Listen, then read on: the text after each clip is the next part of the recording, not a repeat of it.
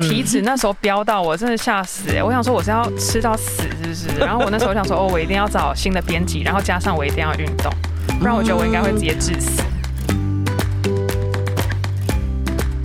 我每天早上起来，我就记得很深刻，就是我都起床第一件事就是接 A 八电话，第二件事就是要回一百多封 Line，然后全部人都在问一些我你也不知道怎么我，我也不知道怎么回答的问题。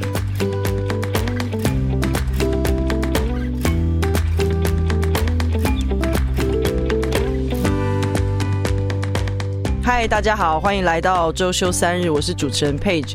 呃，餐饮在台湾是显学，那台湾人对于吃特别有热忱。本周的人物聚焦单元，我们继续带大家认识近年来为台湾餐饮圈注入活力及具有影响力的关键角色。这一集的来宾呢，是在 IG 上有四十四点四万人追踪的美食 KOL，那他们的名字叫做 Four Foodie，中文的翻译就是四个吃货。那他们是台湾餐饮圈第一个举办大型线下市集。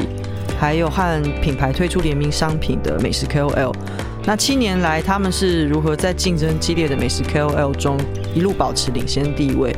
那当吃既是工作又是生活的时候，在这两者之中他们是如何切换？那我们欢迎今天的来宾 For Foodie。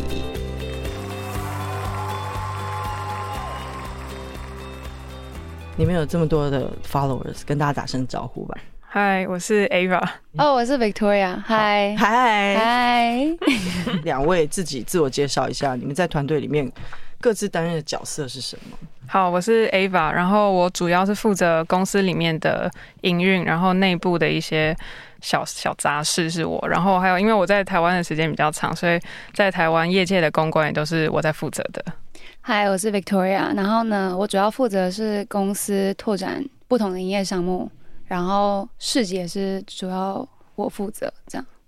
我们来讲一下，你们刚开始成立这个 Four Foodie 的时候是几岁？那真的很小，那个其实是有人可能还没念大学就开始做了，对不对？嗯、你们其中里面要不要聊一下？我好像那时候才刚升，哎，才刚升大一吧，二十岁。他那时候还没升大学。对，我那时候是高三毕业，然后我要准备去美国读书。OK，嗯，那为什么会想要？做这个，因为那时候是呃，因为我是跟他姐姐是朋友嘛，然后有一次我又去他姐姐家，然后刚好他也在现场，然后我们还有一个朋友，他也是，我们就四个一起，然后我就发现大家这三个女生的手机里面怎么都没有自拍照，都是自己的，都是全部都是美食照，然后我想说天哪，就是跟我一样奇怪，然后我就问他们说。要不要开一个账号，把大家的美食照都全部丢上去？然后他们也觉得好像蛮有趣的，所以我们就开了这个账号，然后就丢照片丢到现在。哦，OK。以前啊，就是我们都会有一个很长的 list，就是想要去哪些餐厅吃饭啊什么的，然后我们就会分享我们最近想去的餐厅，然后我们四个想去的餐厅都很像，所以我们就觉得哇塞，就是就是我们可以一起去吃饭，然后呢，我们又可以一起就是。讨论这些地方，然后我们觉得觉得很有趣，因为以前就是因为我是其中一个姐姐的妹妹，然后呢，我们就是因为一样的有共同喜欢去的餐厅，然后变得就是有话题，所以呢，我们就因为这样，然后呢，就约了第一次我们四个一起吃饭的局。第一次吃饭是吃什么？嗯、我们吃那个 Tiger Tteokbokki 是韩式辣年糕，嗯，然后那也就是我们创立我们的。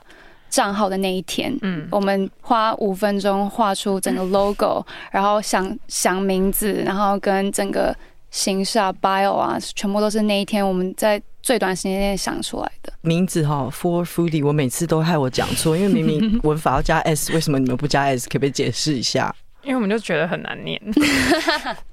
好任性哦！Foodies 很奇，就是就是一个四。OK，可是你们 我知道那个四 four 这个东西，后来这个字你们自己还有想到其他的诠释方式，对不对？就是说它不是只是四个人而已，这个 four 还有什么意义呢？就是 for foodie，F O R，就是给所有其他的呃吃货吃货们这样。嗯嗯。所以就是 for foodie，我们的品牌不不只是给我们自己四个人，就是。分享，我们也是想要分享给全世界的人。嗯哼，嗯哼，因为你们的 slogan 很有趣，要不要介绍一下？我们是 Four Girls, Three Continent, Two。哎，我说没有，我需要看一下。Four Girls, Two Four girls, three countries. Oh, two continents. There's only two continents. Oh my god，怎么会有三个 continent。OK，好，我们重新来一次。我们的创办人。好，Four girls, three countries, three. Oh my god, four girls, three countries, two continents, one heart, zero bullshit。嗯。然后我们原本是想说，对，我们就有四个人，然后刚好我要准备去美国 LA，然后 Ava 跟另外一个呃我们的伙伴他是留在台北。 然后我姐姐那时候要去日本，所以那时候就是有三个地方，有台北、LA 跟东京这样。然后因为她就是分别在两个 continents，然后我们都有一个 heart，我们喜喜爱美食的心。对，然后因为我们那时候在取这个名字，我们最后加一个就是 zero bullshit 的时候，是因为因为像我们现在大家都看 IG 去看要吃什么，但是呢，我们那时候是看。痞客邦去看我们要吃什么，可是那时候我们就常常踩雷，看皮克邦的时候都会踩雷，嗯，所以我们就想说，那我们要呃创立一个平台，是我们都要讲真的话，嗯，就是难吃就是难吃，好吃就是好吃，嗯嗯。嗯，所以才会有那个 zero bullshit 的结尾。嗯，可是我觉得其实难吃就说难吃这件事情不是那么容易耶，你们是怎么办到难吃就是难吃这件事情？因为你很容易你说难吃。被你知道，其实我们也是过来人了。然后我们那时候，我们就是看到皮哥帮上面很多人说有一家汉堡店很好吃，然后我们就是非常期待。然后我们四个都是就是特别约了一天，然后想要四个都吃到这样。然后我们就点了一个汉堡，叫做花椰菜汉堡。然后那花椰菜汉堡就是里面就真的放一个花椰菜。然后我们就想说。嗯，这好像不太对，但是我们还是吃了，就吃起来就是真的是不是很好吃。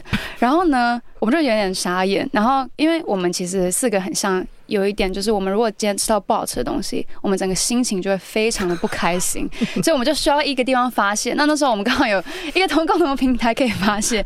然后呢，所以我们就打在上面。我们那时候就因为就是当下心情就是非常愤怒，然后就直接写说太难吃，这也太难吃了吧。结果那时候，因为我们那时候其实粉丝也没多少人，就可能这。才几百个人吧，然后 IG 也不是一个很盛行的东西，所以我们就想说应该也没有人会看。结果那个汉堡店的老板就来 DM 我们，然后就说：“你堂堂一个就是中公众账号，怎么可以用这种话话语去就是、嗯、怎么可以说实话？怎么可以说那么直接不修饰？因为我们讲话真的不修饰。然后那时候后来我们才想到，哦，就是有人会看呢、欸。”所 以我们就我们就有想到说，那我们要是不是要沟通一下？我们以后如果觉得不好吃的话，我们要用怎么怎么样委婉的方式去说不好吃？那我们可以说不好吃，可是我们要给一个原因，就是要说哦，可能那个花野菜太干还是什么的。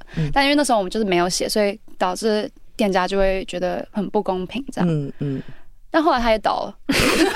对，我刚刚正想问，请问这个餐厅还在吗？所以我不知道，我们刚刚讲的有很明显吗？应该听不出来是哪一家餐厅，对对对对对。也是因为发生这件事情，我们后来就是有。出了那个评分机制，这样。嗯，因为我们想说，在 IG 上，我如果是要找美食的人，我一我想要一目了然知道这家餐厅的菜色好不好吃，所以我们就用了 iPhone 里面那个 emoji 是月亮，然后它就可以代表，有点像五灯奖的感觉，就是五个灯就一定超好吃啊，然后可能一个蛋就是可能难吃或让你拉肚子那类的。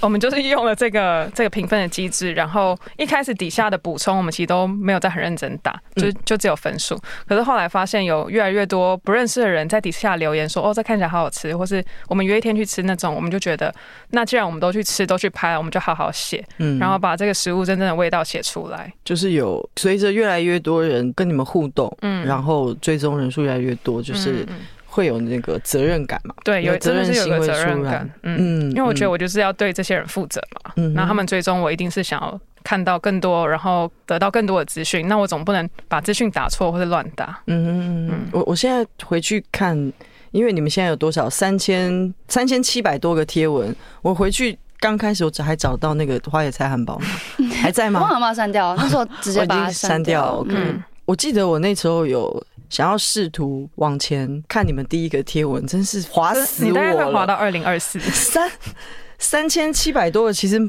要滑蛮久的，我记得我那天在捷运上滑到手很滑到底站，是不是？对对对对对。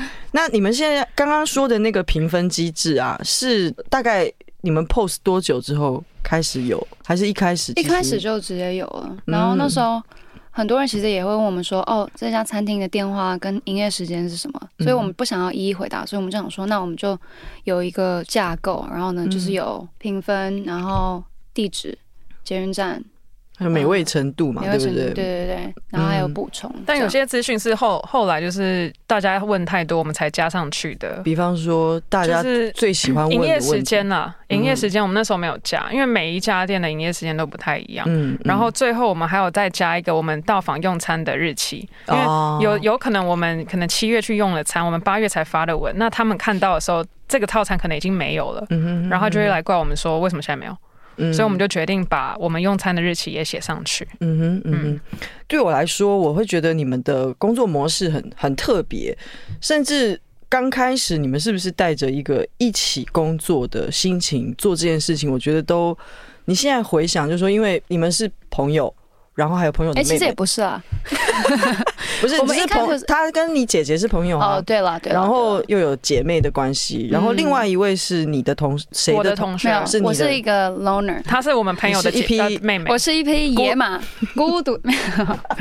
对，那就是说，因为这个组合，它不像是一个，比方说你们刚开始已经讨论说我们要做一个公司，我们要干嘛干嘛干嘛，就它的顺序可能是因为你们对于美食都有一个兴趣，那你怎么样？是从兴趣后来变成真的到哪一个阶段的时候，你们觉得 OK，我要认真做，然后我有商业模式，我真的把它当成工作，是什么时候开始有？因为你也还在上学嘛，嗯，其实全部的人都在上学，那你甚至都还没有进大学，就是你怎么在念书的时候又同时把这个当成工作，还是刚开始是兴趣，后来到一个什么样的阶段变成是工作？我们那时候真的就是先玩票性质，先玩一玩。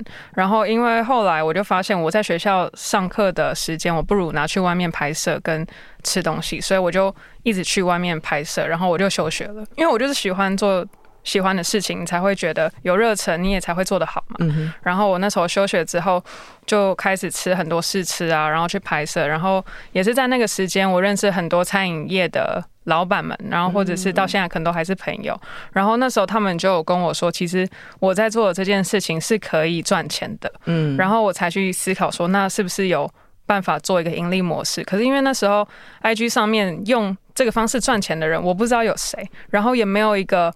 以前的例子让我去参考，所以我就是真的是觉得，好吧，那我们就先就是收一个钱，看看看会不会有人买单。嗯，那真的是有人买单之后，我就发现哇，是可以的，我们才开始从就是收一点点钱，然后到现在我们觉得这是我们的专业，我们会要收一笔非常专业的费用。嗯，所以听起来比较像是刚开始可能是 Ava。负责内容方面会比较多嘛？还是说就是两、嗯？我跟台湾的那位会比较多，因为台湾的台北的吃的餐厅就比较多嘛。然后像他们那时候也在上学，所以也可能就是周末啊或晚上才可以吃一家。因为只有你休学，对，只有我休学，所以我就时间很多。嗯嗯嗯嗯嗯。那 Victoria 呢？就对你来说，这个是一个兴趣，还是你刚开始觉得？因为你说你是一匹野马，你刚开始的参与度，那会剪进去吗？会。你刚开始的参与度高高吗？呃，我刚开始应该是说，我本来就很爱吃，但是其实我以前就是太多库存，然后我都不会发，然后我都会被他骂。然后呢，因为我就是对吃对我来讲就是一个，就我每天都会。吃，然后我每天都，因为其实我都会特别去选餐厅。像我还没去 LA 的时候，我就已经把我想去的所有餐厅都就是弄成一个 Google Doc。哇，那你真的很热衷。我以前是真的是爱吃的，然后其实因为也是因为爸爸妈妈以前也爱吃，然后他都会带着我跟我姐姐去吃。嗯、那我姐本来是比较挑食的人，所以。就是那时候，4foodie 对我来说也是一个可以让我就是发我的库存的一个平台，因为我也不会一直发在我自己的 IG 上面这样。嗯嗯。但是就是那时候我有很一个很不好的习惯，就是我不会发。我每次都会说，哎、欸，我去吃这家。然后呢，可能就是因为对我来说，4foodie 就是一个很，它也不算是一个工作嘛，然后它就是算是一个兴趣这样，所以我就没有像。像 Ava 或者我们台北另外一个 partner，就是那么的勤发这样子。嗯嗯。那其实我们真正就是把 forfoodie 变成一个很正式的公司了，也是近几年的事情，差不多是也是我回台北的时候。那是大概是什么时候？大概是两三年前这样。嗯。然后呃那时候就是我们两个都觉得说，因为其实我们那时候里面的就是 structure 有点不太。就是没有一个 SOP 啦。嗯嗯，然后我们两个就是。他负责的餐厅就是他负责，嗯，其他人就不太会有什么干涉这样子，嗯，然后谁负责就是谁去谁去写谁去吃这样，嗯，那现在就是后来就是我决定就是我们都想要把 4foodie 把它做起来，嗯，所以呢我们就想说那好那我们要不要创一个机制？那时候我觉得我才真正的对于发文这件事情会比较去要求什么的。那是什么机制呢？就是就是因为公司就是要营业，所以你一定要还是要有一些费用，可是。我们的初衷就是我们不会写假话嘛，嗯，所以呢，我们还是会有说好，那光月亮评分这件事情，我们就有分好。呃，月亮可能就是有五、四点五、三、三点五这样子，嗯，然后我们就要说五，那什么时候要打五分，什么时候要打四点五分，所以我们有一个表是非常详细去介绍说，我觉得这个让我惊艳，我就会打五分，我觉得很不错，很创新，但是还可以在味道上还可以再加强，那就是三点五这样。我们评分不会是随便靠心情评评分，因为我们知道说吃美食是非常主观的一件事情。假如我今天心情不爽，我今天去吃一家很好吃的餐厅，我还是觉得。不好吃，所以我们还是会根据我们的那个表格去评所有的餐厅。那不管是合作店家，或是探店，或是我们请我们去试吃的店家，我们都会以那个去当一个基准点，嗯，去试吃。所以一开始，其实我们一开始也就怕大家会觉得说，哦，我们业配就会觉得好像呃内容就不实。但是其实我们都一直在克服这件事情。就是当然试吃也不只有我跟 Ava 而已，其实我们也是有特派员。那特派员都是有经过。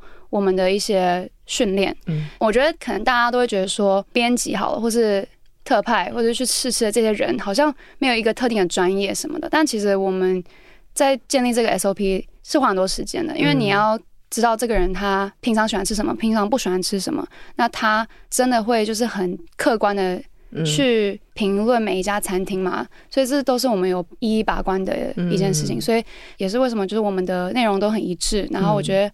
当然，我觉得还是有大家不同意我们的内容的时候，但是我觉得能做到今天，我觉得也是因为我们有一个完整的 SOP。嗯，那我觉得这是比较少人会去想到的，因为可能大家都觉得说，哦，我就是想写什么就写什么，可是其实不是，我们都是非常有一个制度，嗯的，嗯，对啊，因为当你们。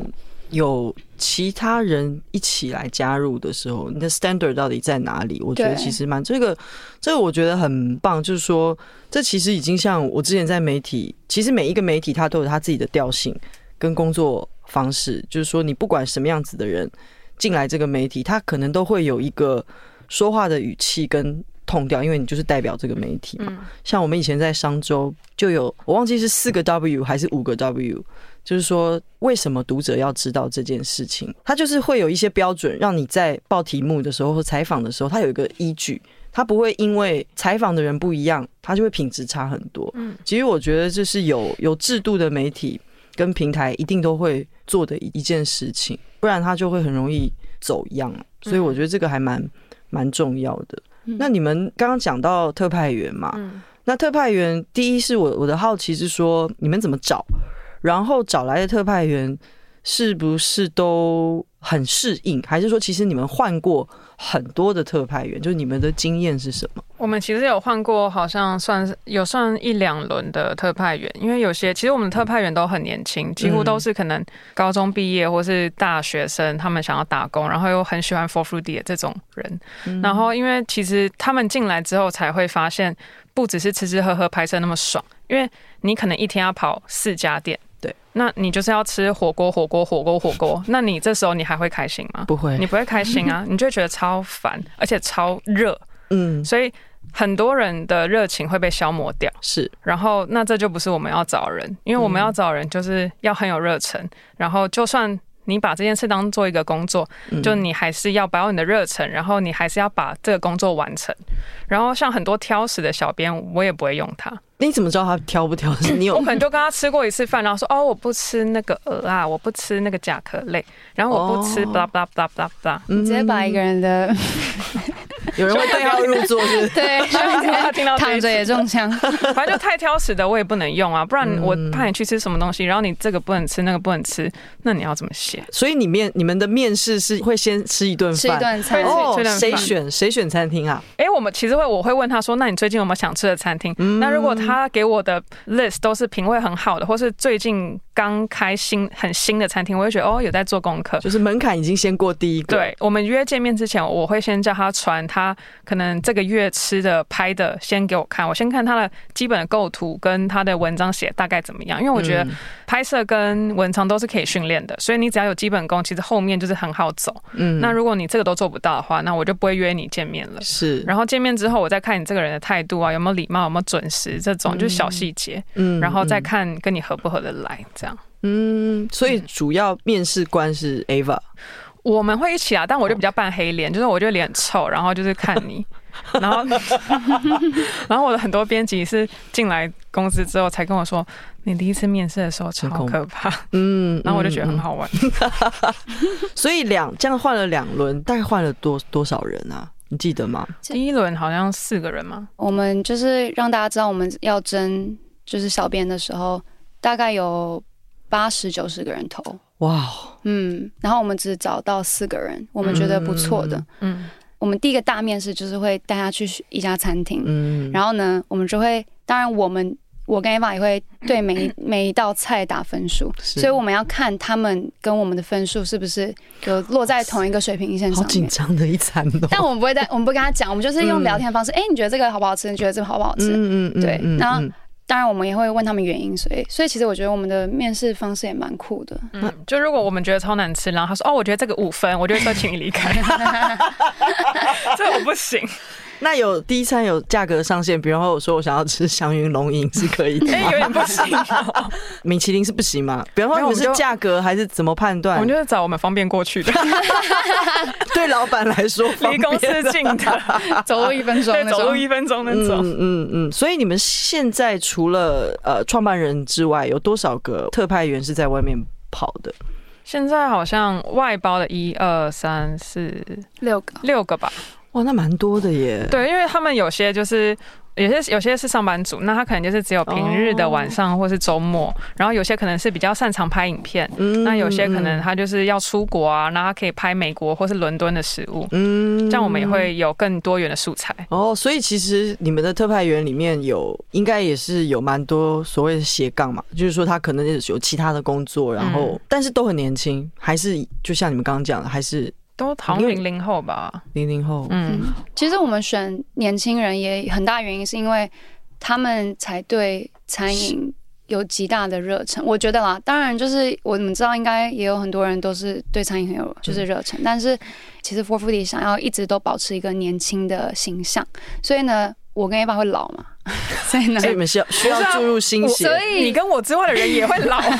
但是就是我们要一些，就是要一直听到他们在，他们平常都在跟朋友在聊一些什么。因为像其实老实说，我以前十九岁，我们那时候我们真的是觉每天都在聊美食。可是你看，就是。嗯就是，然后出社会就是大家 focus 的东西就会比较不一样，对所以就没没办法像以前那么的哦，我一定会喜欢，就想要去哪里去哪里去哪里。我以前是可以一天跑三家、三四家甜点店，我是那种人，然后去一个。国家旅游，我是可以就是为了吃，每天都一直吃到爆炸这样子。嗯嗯、但现在就是我吃一餐就超饱，就是我根本没办法吃完一餐，可能就是一生生理上的一些变化还是什么的吧。但就是比较不一样，所以我觉得年轻人呢，我觉得年轻人他们也是比较很愿意尝试新鲜新的东西。我们以前我们以前可能也会排一个拉面店排两个小时，然后吃到我觉得很爽。但我现在就是排两分钟我就离开，我就不会为了怕排队。可是有时候你就是一定要排队，你才吃到那个、嗯、那家店嘛。那年轻人就是觉得哦，我就是我一定要排到，我一定要吃到这样。你觉得这样子算不算职业伤害啊？我觉得真的是有哎、欸，我们体脂那时候飙到我真的吓死哎、欸！我想说我是要吃到死是不是？然后我那时候想说哦，我一定要找新的编辑，然后加上我一定要运动，不然我觉得我应该会直接致死。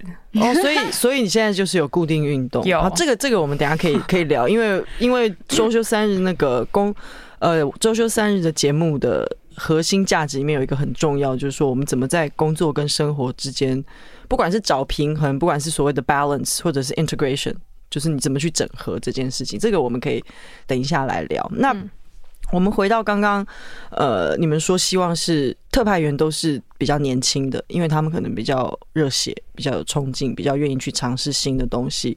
但是因为毕竟，因为你吃的多，你的嘴巴刁了，你试出来的就是你会吃到更多的层次。那我觉得年轻人没办法，因为他的在吃的那个体验上，可能就没有比一个三四十岁甚至五六十岁的人来得多。那你们怎么去？你们有曾经想过这件事吗？就是说。他很爱吃，但是吃是累积的。你一你一天，你一个人就是二十四小时，你一天就是三餐。那这方面你没有曾经想过要怎么去补足，还是说对你们来说，呃，心是最重要的？至于他们懂不懂风味这件事情，反而是其次呢？其实，呃，特派员他们他们去的餐厅，其实基本上比较少是那种可能米其林啊，或者是这些比较。呃，fine 的餐厅，嗯，那他不特派员，他通常会帮我们跑的，都会是像比较是像新开的一些饮料店啊，或者是说 brunch 啊，或者是像美式啊这种，可能是中价位的餐厅，或是像小吃类这样。那如果我们有接到一些比较 fine 的，或是比较是需要就是细细品味的，其实这种我们我我们两个还是自己会，我们会带他们一起去吃，对对对，好老板，嗯嗯，带他们进步，对，大家一定要带他们进步，因为不然就是。我我们自己自己爽不行，对啊。但是因为我们也可以听听看他们的想法。对啊，我觉得这个蛮重要的。我我我是说我没有我半开玩笑，因为因为像以前我们自己在呃做编辑啊，有很多是有有一些主管可能爽差他会自己去了。做一个主管哦，其实蛮重要的，就是说你要。你要知道什么时候要让你的同事们去体验，因为他体验他才会进步。嗯，可是有些有一些主管是会爽差就暗扛的，他想自己去。当然，大部分还是我跟 Eva 去了，但我们就是如果有机会，我们就会带我们的编辑去，因为其实我觉得真的还是像像你说的，就是。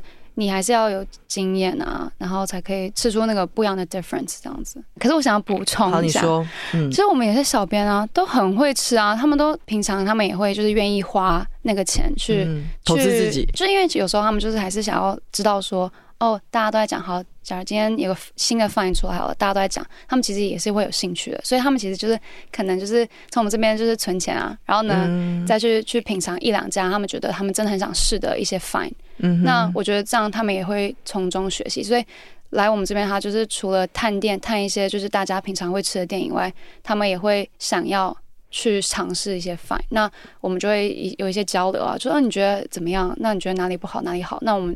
我觉得这都对他们很有帮助。嗯嗯嗯嗯。那从现在有三千七百多个呃贴文嘛，所以你们应该有印象嘛，或者记得就是说，在这么多贴文里面，哪一篇是最受欢迎的，或者是说你们综合起来，什么样子的内容是反应最好的？比较最近的话，应该是。那个 We 有时候有一次他办那个鱿鱼游戏活动哦，就有点像蹭热度，就刚刚好。嗯，鱿鱼游戏那时候大家都在讲，嗯，然后我们就拍了一个体验的过程，然后大家就觉得很有趣。这样，那是那是什么？那是一个一个什么餐厅的？还是鱿鱿鱿鱼游戏？那是什么？他那个地方是他做了一个那个碰糖，嗯，然后让大家去玩，然后那个输了就要喝酒。哦，他是所以是有互动体验跟。刚好抓住当下流行的话题，对，因为那时候刚播出很红爆红，嗯、然后他们就刚好有这个活动，我们也就刚好去参加。嗯，嗯那个大概有多少按赞数嘛？那是影片嘛？那是影片，应该有二十几万观看吧。OK，嗯，然后再来还有一些是疫情刚爆发的时候，嗯嗯，我们就是在想说要怎么帮助店家，是，然后我们就想说，嗯，就是因为平常我们就会发一些。线动啊，然后发文啊，嗯、就是介绍他们的外带的餐点这样子。嗯，然后我们就有一次我们在帮一家寿司店想他的企划的时候，我们就想说，哎、嗯，那现在大家都不能出去外面吃饭，那我们假装在家里可以吃回转寿司。嗯，所以我们就去买了那个回转寿司的那个小火车，小火车，然后在家里，哦、我记得那个，我记得那，我记得那一则，嗯，嗯，然后我们就是想要让大家觉得说，哦，在家里也可以做不一样的，嗯，就是乐趣，就是很好玩的吃法。嗯，那时候回响蛮大，然后那时候其实蛮多 foodie 也都会就是采用我们的一些内容，这样。我对 For Foodie 最印象最深刻的就是很好笑。就你们常常会有一些，可是我觉得很好笑的，应该是我们有像我们有时候周年，我们都会提问，然后大家就会问我们一些什么感情问题啊，对，对对对对，然后很多我们的实务账，然后大家会问我些哦，那如果今天没有，还有人问说要选六十 岁的呃成功人士，还是要十八岁的小鲜肉？然后我们想说，到底。我们要怎么回答？对，而且还有人问说要去哪边才能遇到男友？老板说我们单身，我到底要怎么回答？我如果知道，我还会在这。对，然后可能应该是那时候大家很喜欢看我们限动，那时候限动真的就是我觉得就很好笑啊。可是我们已经很久没做这件事情了。嗯，我觉得疫情的时候有几则我都觉得看了心情会觉得真的蛮好。有人有跟我说他因为我们的限动圈粉，就是我们的问答圈粉，然后我觉得真的很好笑啊。对啊，因为。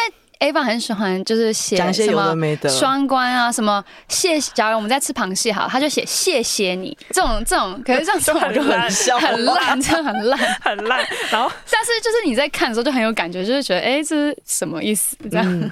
我只是想要说的，就是 Four Foodie 给我的印象，就是因为很真的很活泼，而且我觉得还有一个重点啦，就是说其他的美食的 Instagrammer 可能。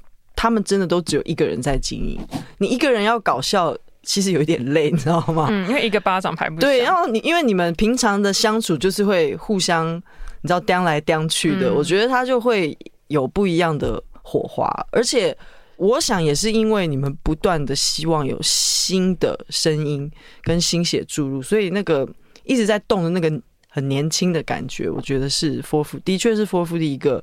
很重要的一个一个特色，对，就是你们让吃这件事情变得更有趣。真的吗？嗯、太好了，可能因为我们私下就是这样吧。其实因为我们也很难去知道说我们到底给别人有什么样的感觉，但我们就、嗯、我们还是想要走就是比较亲民，然后希望大家觉得美食是一个很有趣的，像你刚刚说的，就是很好玩的一件事情。嗯，刚刚那个 Ava 有讲到，就是说收费这件事情，那。我好像看得出来，但又好像看不出来。就是说，在所有的内容里面，广编付费内容大概的占比是多少？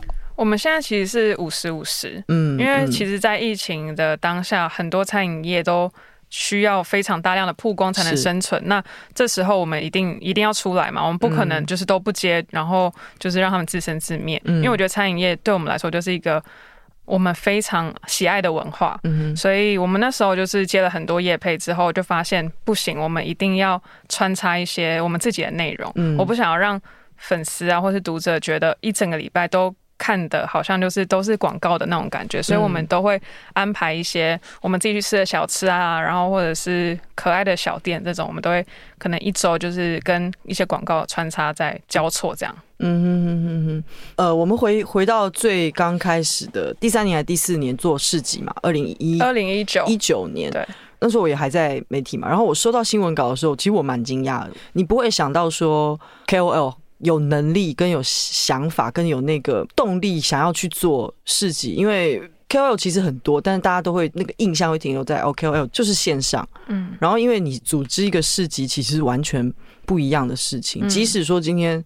一个有组织的媒体要做市集都不见得那么容易，因为你要怎么招商？嗯，因为我那时候会很好奇，就是第一是你们为什么会想要做这件事情？然后刚开始我相信还是有遇到一些困难吧。很难啊，我觉得第一次的事情是我们觉得最难的。为什么会做？那时候是谁决定？因为我们去 LA 找。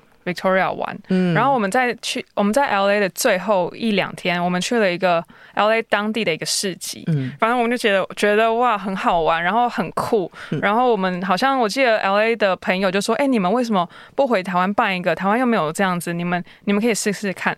然后因为我跟 Victoria 的个性版就是好啊，Why not？我们又没有什么好怕的，嗯、那我们就想说回来办，结果一办才发现我们什么都不会，什么都没有，然后什么都很难，没有人愿意相信我们。但是因为我觉得我们俩的个性就是好啊，就是不相信我就做给你看的这种，我们不会因为害怕失败或者害怕做不起来我们就不做。所以我们俩就是也是很固执，就觉得那既然要做，那我们就找最帅的场地，然后找最华山，对华山，然后后来才被前辈说。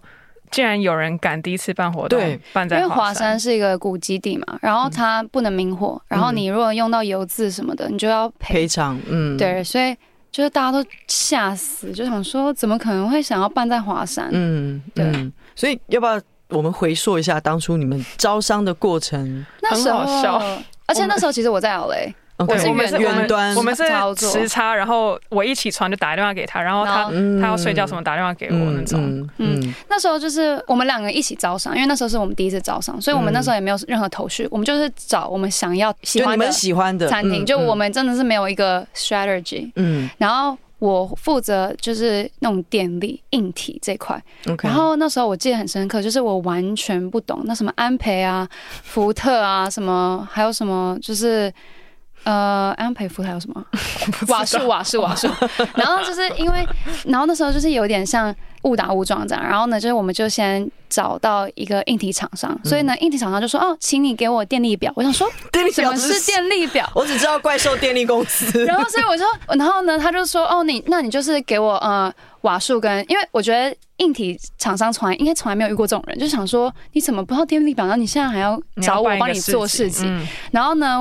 我就说什么是电力表，他说哦，就是你要把瓦数跟福特跟安培要写出来。他说 OK 好，那我就跟每个摊商去问他们的瓦数福特，然后我还这边自己找说哦，到底要怎么算出安培数？虽然就是直接除以除以什么安培数什么的，然后呢，你又分什么二二零一一零，反正就是很多细节，然后我都会一直就是日夜颠倒的烦那个硬体厂商。可是刚好我就遇到，我就我觉得我们很幸运，就遇到一个好的硬体厂商，他他就是教我们说你要怎么写电力表，你要怎么去跟店家问。因为其实老实说，那时候我们第一场要的所有的摊商，很多人都没有参加过市集。我相信是对，嗯、所以大家也不懂什么是电力表，所以大家都会跑来问我们。可是我们其实也不知道，所以我们就是要去找一些些答案。嗯，那我觉得就是因为那时候我们也想要把东西都用用好，所以我们就是自学。其实真的就是真的是自学，然后。我每天早上起来，我就记得很深刻，就是我都起床第一件事就是接 A 八电话，第二件事就是要回一百多封 Line，然后全部人都在问一些我你也不知道怎么，我也不知道怎么回答的问题，然后可是我又我又就是会很紧张，可是就是同时就是我会寻求一些人的帮助啊，然后呢问一问，后来就发现哎、欸，其实也没有那么困难。嗯，对，嗯、然后 Ava 就会处理一些，就是他线下需要真的准备的东西，可能我们要印一些宣传物啊，嗯、或者哦，对，那时候我们宣传物也要自己设计。我们在办这个市集之前，我们可能就觉得说，哦，只是可能就是找一些摊商，然后呢一起办一活动。可是发现其实里面有很多细节，你有硬体，你有宣传，你有招商，然后你还要想。呃，动线啊，然后像什么垃圾处理、处理啊，然后场地你要怎么跟人家谈？工作人员什么的，对，新闻稿什么的，对对对对。但是其实我们，我觉得我们两个是非常，就是这个我们还蛮 enjoy 整个 process，因为我觉得我们两个就是想要把这件事情做好。其实那时候我们压力也蛮大，那时候我们就觉得会不会没有人来？因为其实我们就是真的是第一次办，然后哦，我还记得非常清楚，那时候台风有台风哦，对，我们去庙里拜拜，然后然后我们就是。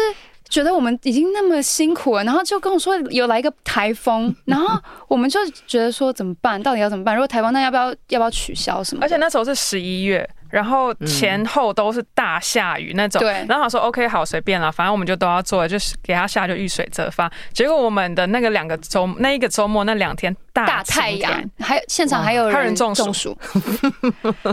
好，先从招招商开始讲。好，招商其实我们那时候。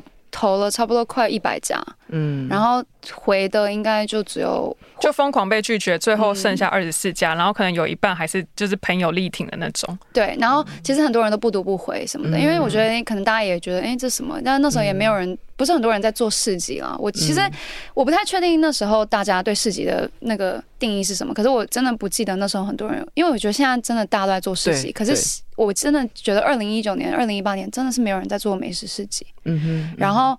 可能有小农市集，对小农，但是美食市集的确是比较，因为像我们在台湾没有参加过什么美食市集，嗯、对。然后后来就是我们就是真的有时候就是他们拒绝我们都是很气馁啊什么的，嗯、然后可是我们就是一直就是鼓励对方，嗯、我们真的两个真的那时候真的有点相依，还有当然还有那时候还有其他我们另外一个台北的嗯嗯的 partner，然后他们也是。就是大家说好没关系，我们就是一直问一直问，我们真的疯狂丢疯狂丢，嗯、然后后来终于凑凑了二十四家，然后我们就要开始我们宣传的环节。从、嗯、宣传就是我们的主视觉设计都是我们另外一位位伙伴负责，然后那时候他也是一个人，就是跑二十四家店拍摄，然后剪影片，嗯、然后跟那些餐厅沟通，一天我要拍多少家，嗯，然后到后期的我们。写新闻稿啊，然后发媒体啊，然后跟邀请一些朋友来玩，然后到现场，因为我们就想说应该是没有人来啦，所以我们就是抱着一个我没有说没有人来，我们只是想说不应该就是不会那么多人，不会那么多人来，嗯，结果真的多到我们每十分钟都要换一次垃圾桶，因为那时候华山就说我帮你备三个垃圾桶，根本不够吧，然后就觉得完全不够啊，而且就没有人要理我们，然后是我们的朋友来，然后他发现我们真的是忙到一个喷掉，然后每一个朋友都说哦，我帮你去买灯泡，我帮你换垃圾。嗯然后我爸那边包垃圾包了一整天，对。然后那时候就是真的是，你看像刚刚他说换灯换灯泡这些无法预，我们本来都没有想到的事情，全部都在当天发生。然后整个排队动线也完全大乱掉。然后因为店家也不知道我们的效果会那么好，所以他们很多都卖完。然后所以我还记得非常深刻的一件事情就是呢。大家排了两个小时，然后我要当那个人跟大家说不好意思卖完了，请你们回家。然后大家全部都真是要杀我的眼神。但因为那时候就是我们没有一个排队动线，所以大家都随便乱排，然后又很挤。所以我觉得其实第一次来参加我们市集，真的是要说声抱歉，因为我觉得整个体验应该是没有那么好，因为就是又很热，然后又很就是很杂乱这样子。那那因为后来我们就第一天晚上结束后，我们发现不行，我们排队动线一定要。弄清楚，就是要说这个是给谁排队的地方，所以我们就马上在网络上，我们就直接发现动，我们就找了十十到十五个。十到十五个工作人员，工作人员，小帮手，小帮手。所以我们就是可能就是说，这个摊位 A 摊位要站两个人，一个排队的尾跟端这样子，就是让大家不会乱排。然后当然就是还有收垃圾的啊。然后因为我们的垃圾是多到一定要一天要载一个大卡车，要把它载走。因为以前之前那个华山是说他会帮我们处理，因为就可能小市集，因为没什么垃圾，就我们垃圾真的是多到一个不行。然后呢，很多人就是中午就已经卖光了，所以大家。餐厅也很忙，都要忙着备料什么的。那所以，那当同时间又有一些断电的问题，因为可能就是第一次他们不知道用电会用弄那么大，所以我们要一直就是打电话给硬体说，哦，那我们知道怎么办？然后灯泡又坏掉，然后灯泡又不是什么，我们要去什么？很可怕，真的很可怕。可怕那时候真的一团乱。然后摄影师拍到我们两个的合照，唯一是我们两个拿的乐色，真的。然后因为其实我们第一场就已经有邀 KOL 来来玩，然后那时候就是忙到就是可能我们也没办法好好招待一些 KOL，所以我们那时候就发现，哎，KOL 跟普通入场的人要分开，嗯，所以我们第二次、第三次都有做不一样的改善，这样，所以我们都会。所以现在我们办市集，我们都一定要知道整个动线规划、天数的设计啊，然后我们的乐色要怎么摆啊，然后呢，我们的什么电力表要怎么写，这样就是我觉得就是第一次市集真的让我们学到太多，而且都全部都不是别人教我们，全部都是我们遇到我们要马上应变的一些问题。嗯，那可是我觉得所有的。那次二零一九年第一场市集，每一个摊商，我觉得他们都非常的就是 supportive，然后大家都因为他们的成效也很好，嗯，然后大家也都很开心，虽然就是有点乱，但是大家也就是觉得说我们就是很支持我们这样子，所以我们就会觉得 OK，那我们就有动力办下一次这样，嗯嗯嗯，我们结束完自己在刷地。对，我们在自己刷地，因为我们没有请清洁人员哦。然后，垃圾也是我们凌晨，然后一个人就是我们四个人，然后就是从华山里面搬到垃圾车上，然后来回大概几百趟，我们自己搬垃圾。对，然后我还记得很很深刻，就是我们俩还坐在那个大卡车上面，就载垃圾的卡车上面。然后我们就因为他就坐在前面，然后我们两个就坐在中间，然后他就说我们去载垃圾吧。然后呢，我们就我就从来没有这种。而且华山的打扫阿姨她问我说：“你们今天是有什么明星办演唱会吗？” 我说没有。她想说怎么那么多人？她说乐色好难清了，我就说不好意思。对啊，然后因为那时候我们听到说油渍如果不刷干净就会被罚款，所以我们自己在那边刷，然后我们就找不到人，所以我们两个就在那边自己刷刷地。嗯嗯，就是有这种很多小细节了。可是现在回想起来就觉得很好笑。对啊，这而且这是很难得的经验。嗯，就是你花钱。买不，你在其他地方是学学不到的啦。但是当然很希望当当时有一个人就会先告诉我们这些问题，因为其实当下真的是特超痛苦的。我们那时候真的是，我那时候我记得我们回家在重新想排队路线的时候，我真的是就是就 觉得 Oh my God，到底要怎么弄？因为真的是，因为其实动线很大原因。它没有那么顺，很大原因是因为我们当初放帐篷的就放错了，你就是不应该把两个帐篷放那么近，因为它这样就很难排队。嗯，所以我们要用最快的方式去想要怎么排。嗯，所以就是那时候我们就觉得哇，它是一个很大的就是就是一个挑战这样。那接下来你们第一次市集跟第二次市集中间隔了多久呢？我们其实隔了差不多一年。第一年他还有特地飞回来，但第二年可能因为学业的关系，他没有办法回来。然后加上我我们另外一个伙伴，他有自己的正职工作，所以那时候只剩我一个人。嗯。然后我记得我那时候就是压力超级大，因为我觉得第一次太成功了，成功到如果我第二次做不成功，大家就觉得哦，我们就是昙花一现。呃，因为 Four Foodie 的内容实在是太精彩了，所以他们的访问呢，我们会分成上下两集。在下一集的节目中，他们将与大家分享，在这么多的餐饮市集当中，他们要如何做出差异化还有区隔。Four Foodie 访谈的 Part Two，我们下周揭晓。希望你喜欢今天的周日人物聚焦，那欢迎订阅周休三日的 Podcast。追踪我们的 Instagram，有任何感想和建议都可以在 IG 上留言。那我们下次见，拜拜。